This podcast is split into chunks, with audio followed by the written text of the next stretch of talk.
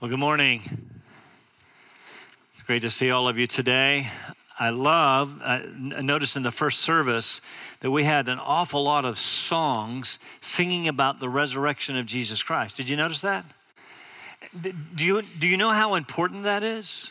Do you understand that the resurrection is the linchpin of our faith? That, that without the resurrection, that we are of all people to be most pitied, most helpless, most hopeless, still dead in our sins. And so, how appropriate that we, that we celebrate it and sing about it on this particular morning. You see, Jesus had been crucified several days before on, on the first Good Friday. Joseph of Arimathea, a wealthy man and a secret believer, asked Pilate for the lifeless body of Jesus. Accompanied by Nicodemus, a ruler of the Jews, they prepared his body for burial, wrapping it from head to toe with a mixture of spices, uh, myrrh, and aloes. remember, it was the day of preparation for the Sabbath, which would begin about six that evening. It was almost upon them, so they had to hurry. So they laid Jesus' body in a new tomb near the place of crucifixion, we're told, rolled a stone in front of the entrance, and that was that. He was dead. To be clear, he was dead. The next day, chief priests and the Pharisees went to Pilate and said, Sir, we remember that when he was still alive, that deceiver said, After three days I am to rise again. Therefore, give the orders for the grave to be made secure until the third day. Otherwise, his disciples may come and steal him away and say the people he is uh, he risen from the dead. And the last deception will be worse than the first. The, the, the first deception was that he was the Messiah, the last that he was raised from the dead. And so the order was given, and guards were posted, the stone was sealed. That was all Saturday. That the, the, second day, pl- please notice the grave was made secure, meaning there could be, well, there could be no stolen body, no wrong tomb theories. But, but com- raised from the dead? R- really? Alive? It was already the next day. Now, the third day, the first day of the week, Sunday morning, what, what we call Easter, Resurrection Sunday. While it was still dark, Mary Magdalene had gone to the tomb and found the stone rolled away from the entrance. She ran and told Peter and John, uh, assuming, I find this interesting, assuming Jesus' body had been taken. Did, did you understand that the, the, the chief priests and the Pharisees were more concerned about resurrection than the disciples? Told Peter and John, they all ran back to the tomb, found it just as Mary had said. There inside the tomb, they saw the strips of burial cloths lying empty. His body was gone, but again, alive. Well, then began the first of many appearances of the risen Lord to the disciples. Uh, of course, there were many then and actually now who doubt. He began first by appearing to Mary Magdalene, who went and shared the news with the disciples I have seen the Lord. Really?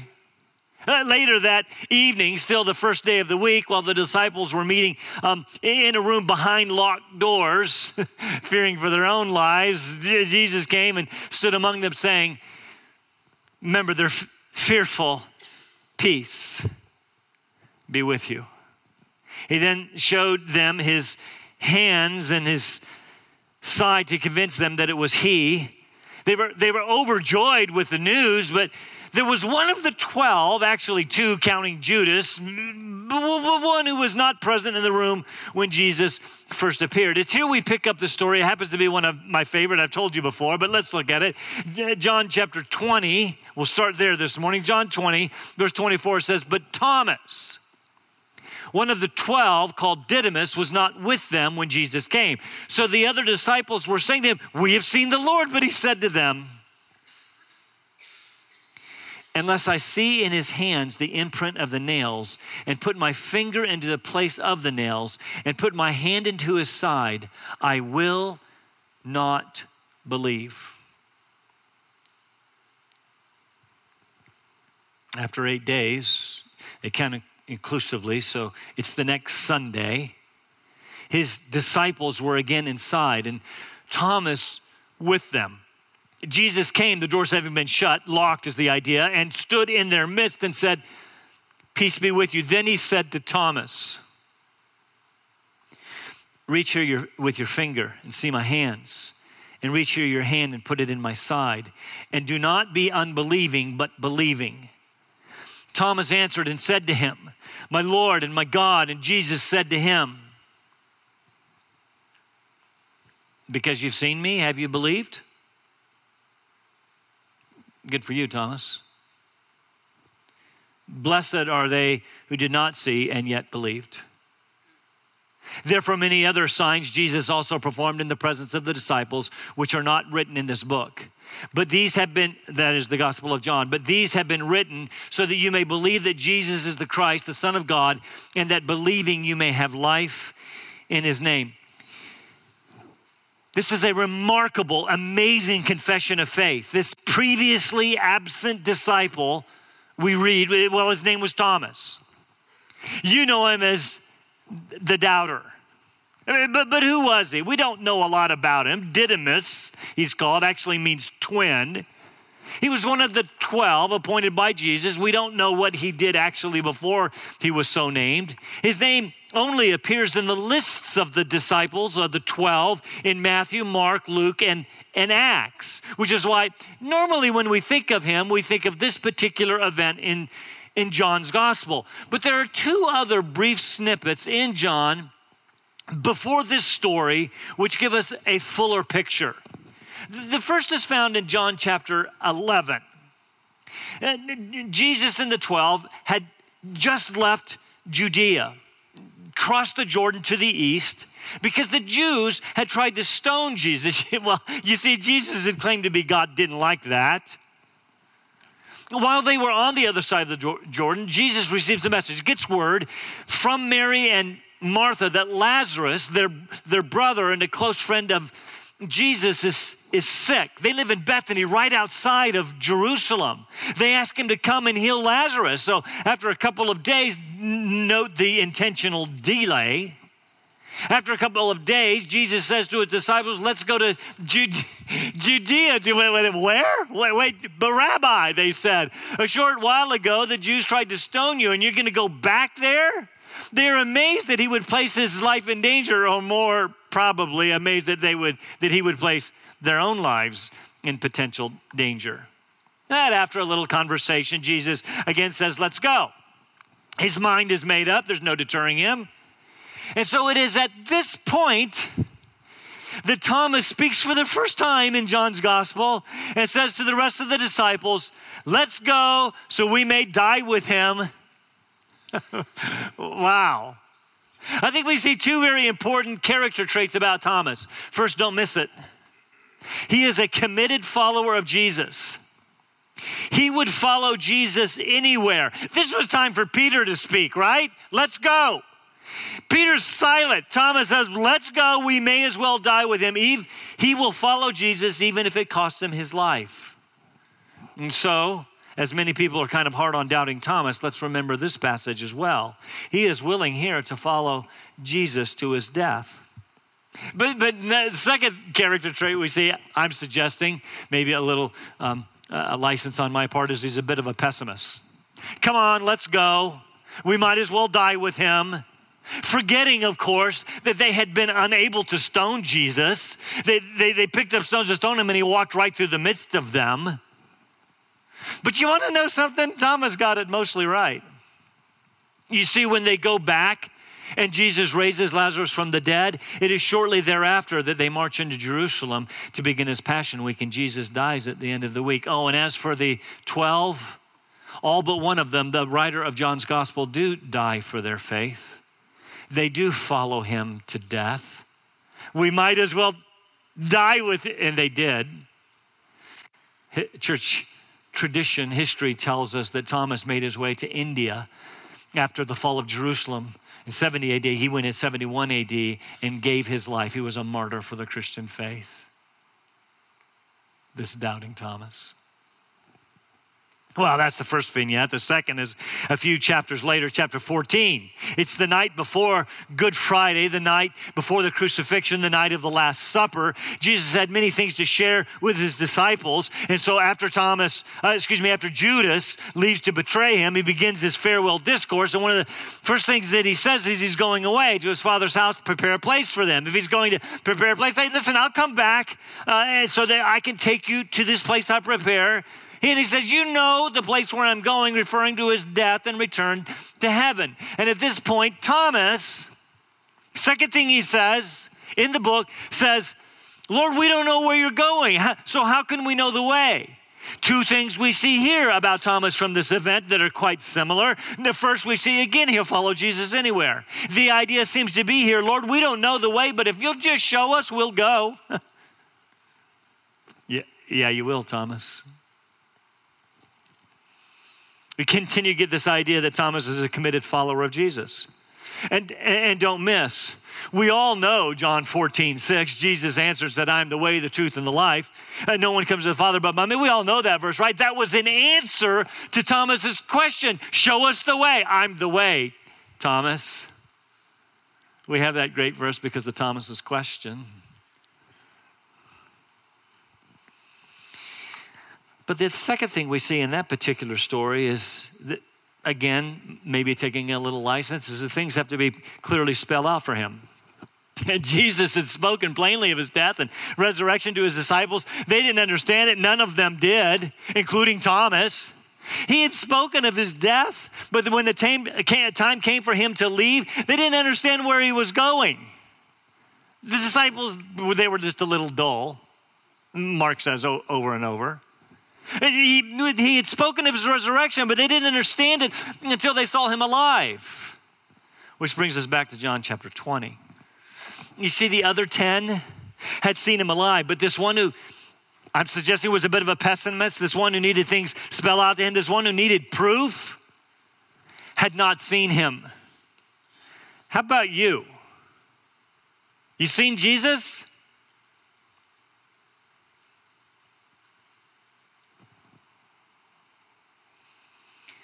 The next time we see Thomas speaking, the third time, he says, Unless I see the nail marks in his hands and put my finger where the nails were and put my hand into his side, I, I will not believe it. Actually, it's stronger than that. I will by no means believe it. The implication is you can prove it to me by no other way than for me to see it with my own eyes, to see it for myself. This is too extraordinary. This is too miraculous. This is too unbelievable. Unbelievable. For him, seeing was believing. Is that true for you?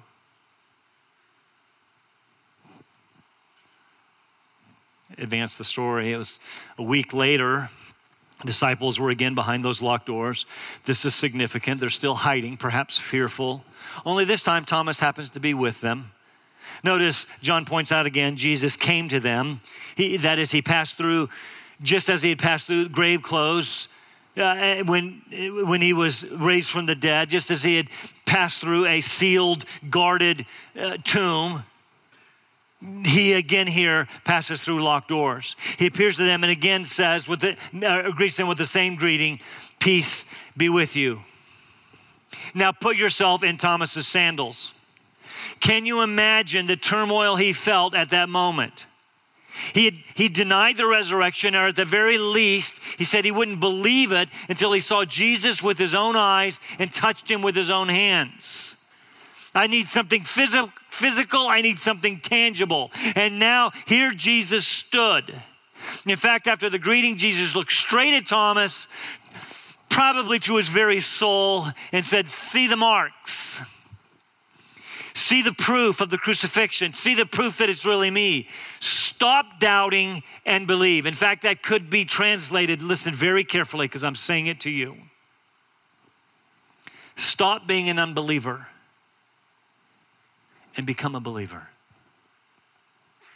I want to encourage you to do that. Stop. I'm talking to believers and unbelievers alike. S- stop doubting and believe. Upon seeing Jesus and hearing his words, notice there is no record that Thomas actually accepted the invitation to examine the scars. Rather, we see that he perhaps threw himself at Jesus' feet and exclaimed, My Lord and my God. These are some of the most important words in Scripture. If we have been hard on Thomas, we need be no longer. This is a stunning declaration of faith. Literally, Thomas says, The Lord of me and the God of me. You see, the testimony of people throughout the Gospel of John is now complete. In chapter 1, John the Baptist said, Behold the Lamb of God who takes away the sin of the world. Later in chapter 1, Andrew said, We have found the Messiah. Still, chapter 1, Nathanael said to Jesus, Rabbi, you are the Son of God. You are the King of Israel. Chapter 4, the Samaritan said, We have heard for ourselves and know that this one is indeed the Savior of the world. Chapter 6, Peter finally figures it out. We have believed and have come to know that you you are the Holy One of God. Chapter 7, some of the people were saying, This certainly is the prophet from Deuteronomy, while others were saying, This is the Christ.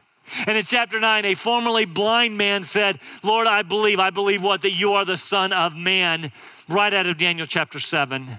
And he worshiped Jesus. You see, when you listen, when you come to realize who Jesus is, that can be your only response. You worship him.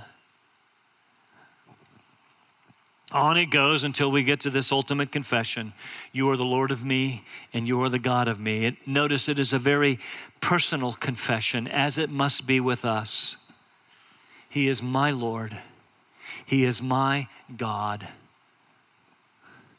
Stop doubting and believe. Notice Jesus does not correct him, for he is indeed Lord and God.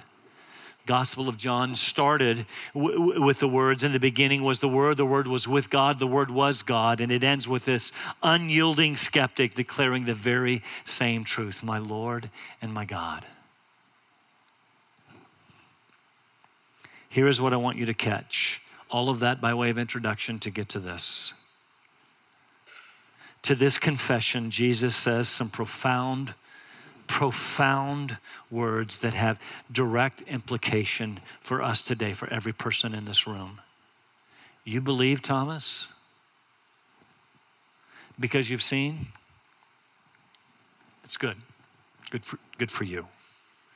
But blessed are those who have not yet seen and yet have believed. Blessed are those who believe in Jesus without physically seeing Jesus. Again, I ask, you ever seen Jesus?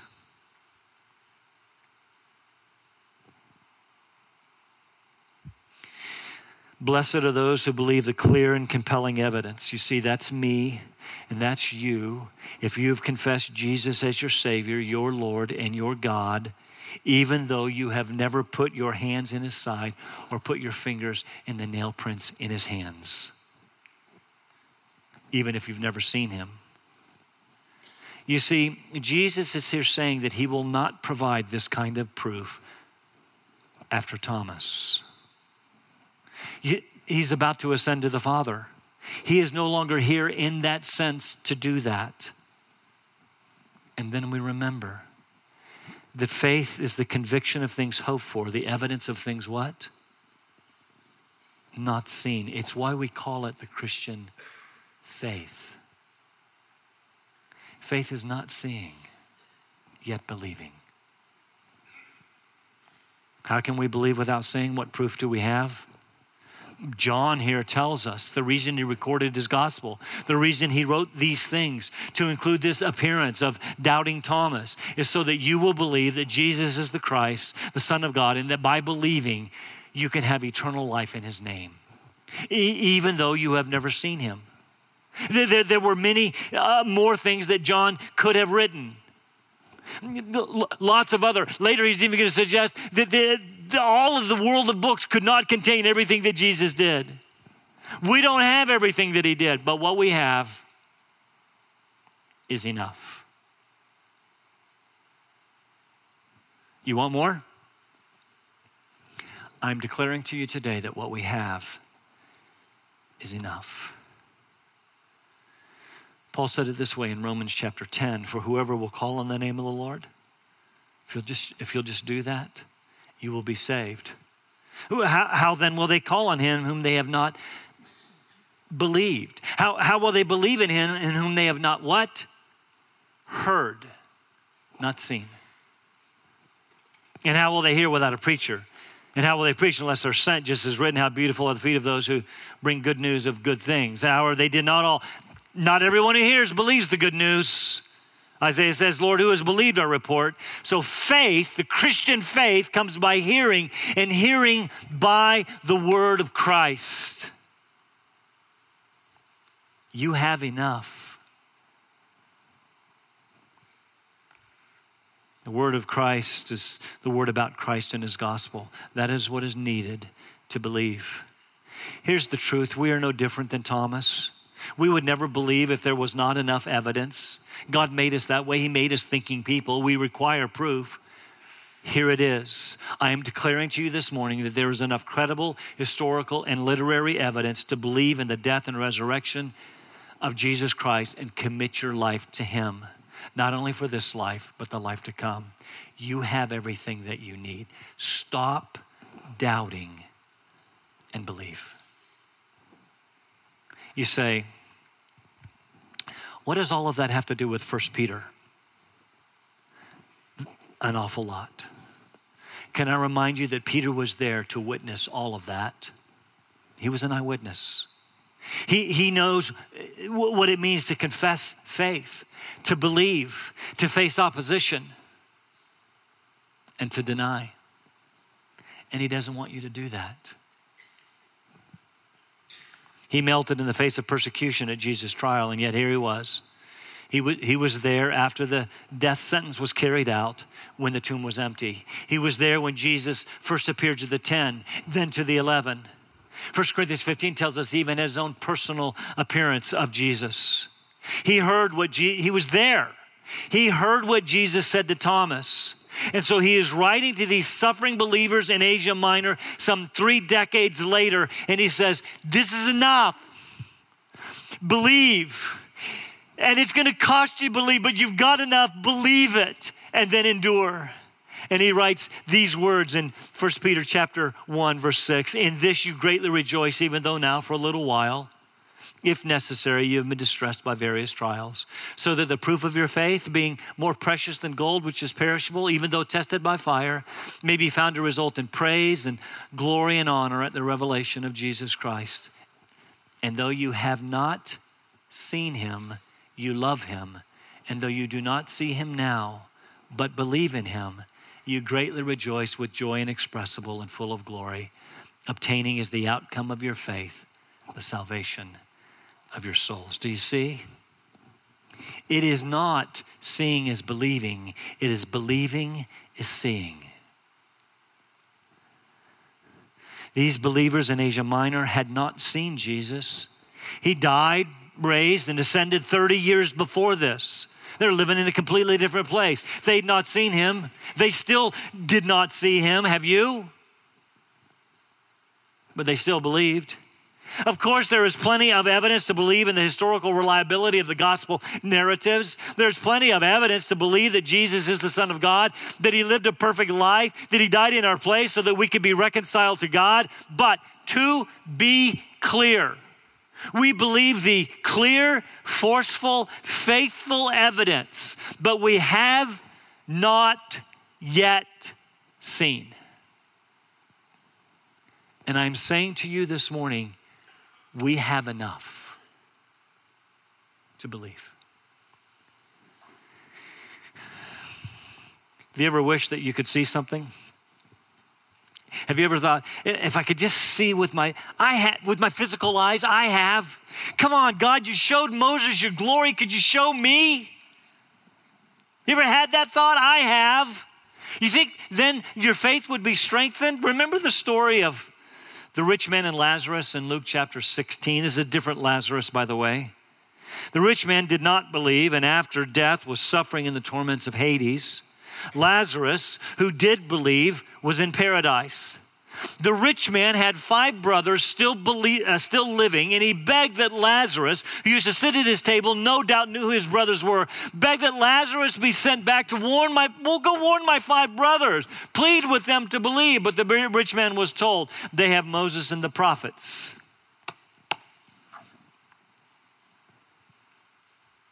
If they won't listen to them, they will not be persuaded, even if someone rises from the dead. In other words, they have the Word of God. I just need a little bit. You have everything that you need. If you won't believe this, you won't believe even if someone comes back from the dead to tell you. Because faith comes by hearing, and hearing by the word of Christ. So we saw last week we greatly rejoice in God's great mercy toward us through the gospel, causing us to be born again to a living hope, to an eternal inheritance, and to a future salvation. So we greatly rejoice, even though it cost us, even though now for a little while, if necessary, we've been distressed by various trials. We also saw in 1 Peter the various trials are primarily opposition and persecution for our faith. And we will face that opposition because we know that what we know is true. We have been firmly persuaded. We believe. And that commitment will cost us. They'll ridicule us. You've never, nope, never seen. And you believe, I believe it. We've also found those trials of faith are not without purpose. Praise the Lord. God intends to mature us, to perfect us, to humble us, to grow us. You see, our faith is more precious than gold and, and is, in fact, imperishable, unlike gold that is perishable. Although, like gold, it is put to the trial of the fires of testing. But our faithfulness, seen in passing the test, will result in praise and glory and honor when Jesus Christ returns. Which brings us to verses 8 and 9. Last week, we looked at verses 6 and 7, four sermons, nine verses. I have a, I have a goal to get through the New Testament in 30 years. And, and so I'm, I'm slowing down just a bit because the last book will be the book of Revelation. I'm thinking I can squeeze like six years out of the Gospel of Luke. Verses 6 and 7, Peter explained the necessity and results of suffering in salvation. There will be trials in salvation, know that resulting in the proof of your salvation. And so we persist in salvation. My brothers and sisters, I want you to hear that today. We persist in belief even though it costs us, even though we've never seen. We believe because we love and believe in or are trusting our Christ, receiving as a result the outcome of our salvation. So we're simply take a couple more minutes to look at verses 8 and 9 in the midst of the sufferings and the testings and the trials of verses 6 and 7, we still persist. We still believe. And though you have not seen him, you love him. And though you do not see him now, but believe in him, you greatly rejoice with joy inexpressible, unutterable, full of glory. Just a question Is that true for you? Have you gotten bogged down with things of this life and, and, and, and has Christianity become routine to you? Is it just something that we do every Sunday and got a little excitement because we're going to go to a new place in a couple of weeks. Is that it? Because I'm going to tell you something. That place upstairs is going to be old in a few years. And our faith is not found in this, it is found in our Christ, who we have yet to see. In the midst of the struggles and oppositions and sufferings and the brokenness of life that we talked about last week, do you still find unutterable joy.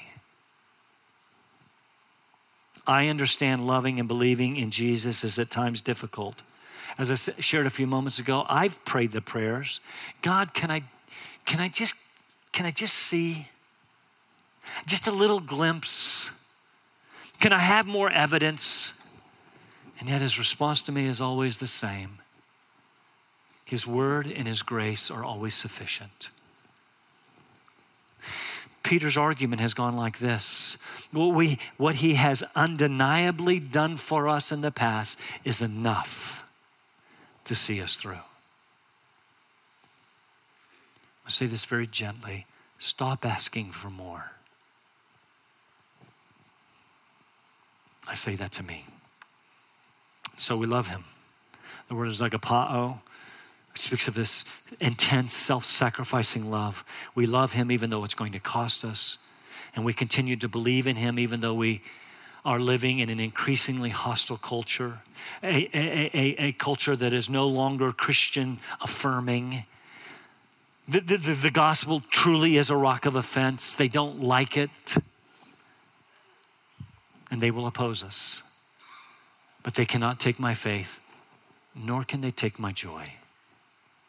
If we continue to love and believe, even though we have yet to see him, Peter says, we can rejoice with inexpressible, unutterable joy, which is full of the glory of believing.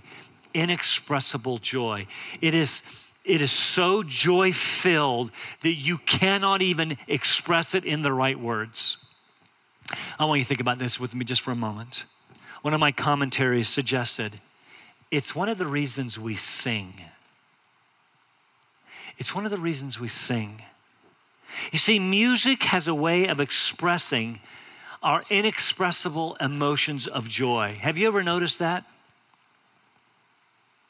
Most of you do not cry when I preach, although you may want to. But have you ever been moved to tears with a worship song? There are songs that if I just want to cry in the presence of Christ, I can, I can turn on and they invariably bring me to tears. It, I believe it is as close as we get to expressing inexpressible joy. So I want to encourage you be people who listen to good worship music and allow it to move you emotionally. Obtaining ultimately the outcome of your faith, the salvation of your souls. Remember, the Bible speaks of salvation in past, present, and future terms. We've been saved, that is justified, our sins have been removed. That's enough to make us sing. We, we are being saved, that is, we are being sanctified, being made more like Christ. We will be saved, that is glorified. We haven't received all there is yet to receive. We're going to get rid of these broken bodies and receive glorified physical bodies, yes. Peter most often holds out hope and speaks of salvation with a future look. We will one day receive the fullness of our salvation. We haven't yet, my brothers and sisters, but we will. Do you believe it? And so I encourage you this morning to stop doubting, believers and unbelievers alike. Stop doubting and believe. Believe that Jesus is the Son of God and that He died for your sin continue to turn from your sin or turn for the first time. Confess Him as your Lord and your God. Call on Him. And, and by the authority of the Word of God, and this is enough, I say to you, you can be saved. And then the words of 1 Peter 8 and 9 will be true for you. And though you have not seen him, you love him. And though you do not see him now, but believe in him, you greatly rejoice with joy inexpressible full of glory, obtaining as the outcome of your faith the salvation of your souls.